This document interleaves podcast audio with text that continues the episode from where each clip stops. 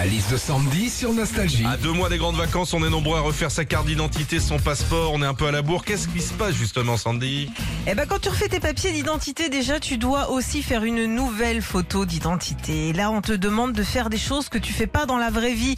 Bien te tirer les cheveux en arrière, ne surtout pas sourire, ouvrir grand les yeux. En gros, ils veulent une photo où on ne, ne nous reconnaît pas, quoi. Quand tu refais tes papiers d'identité aussi, on te prend tes empreintes et maintenant c'est beaucoup plus pratique parce qu'on ne te trempe pas les doigts dans l'encre, on te les fait juste poser sur une tablette tactile. Ah. Ok? Donc ce qui est cool, c'est que quand tu ressors, t'as plus les doigts sales. En revanche, t'as 17 variants Covid sur les mains.